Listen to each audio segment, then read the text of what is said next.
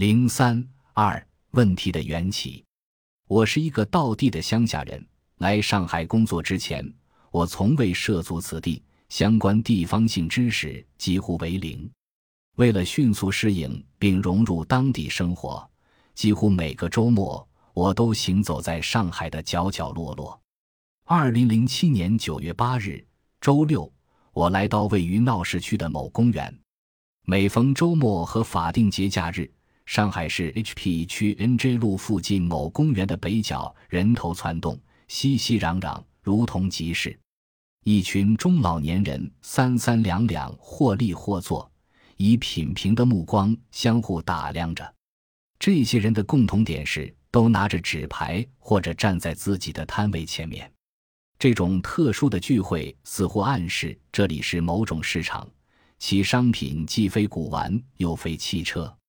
事实上，这是一个婚姻市场，一个独一无二的公共聚会。他们为人父母，面容疲惫，心事重重，自带干粮饮品和小板凳，沐雨栉风，却气节不倒，口风强硬，绝不让步。为了帮助儿女们挑选合适的结婚候选人，他们从城市的各个角落。搭乘公共交通或驾车聚集到这个公园的一角，这里被分为两块：一块是自由挂牌区，印有择偶者年龄、身高、学历、工作、月薪、房产和户口等信息以及择偶要求的广告纸，被整整齐齐地贴在长达十几米长的广告栏上。广告栏被安置在蓝色的遮阳走廊上。由于广告位有限。有些父母干脆将上述信息写在纸板上，平铺在地面上，或者用木夹把纸板架在树枝上供人浏览。大多数情况下，这些广告纸还配发择偶者的照片，甚至是大幅艺术照片。广告分六零后版、七零后版、八零后版、涉外版、新上海人版、二婚版等，号称另类儿女交易市场。另一块是业余红娘区，父母们挤在婚介周围，翻看记录册上登记的相亲者信息。这里是相亲角，这里正在上演白发相亲的街头剧。什么是相亲角？指近年在中国大中城市的某些公众场所，如公园等出现的免费相亲场所。二零零五年六月起，上海某公园一角。由父母自发组织，并形成了以摆摊挂牌的方式帮助子女寻找结婚对象的一个免费平台。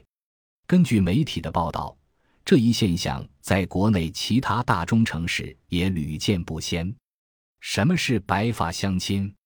它是一种非制度、非正规的婚姻代理方式，指父母代替子女在相亲角寻找结婚对象这种新型的择偶模式。来到相亲角摆摊的，多数是帮助子女寻找结婚对象的父母或者其他亲戚，也有一些私人婚介，还有少数为自己找伴侣的大龄甚至中老年男女。总体来说，待婚青年以女性白领为主，年龄从二十多岁到四十多岁不等。待婚者中才貌双全、儒雅多金的优秀人士很多。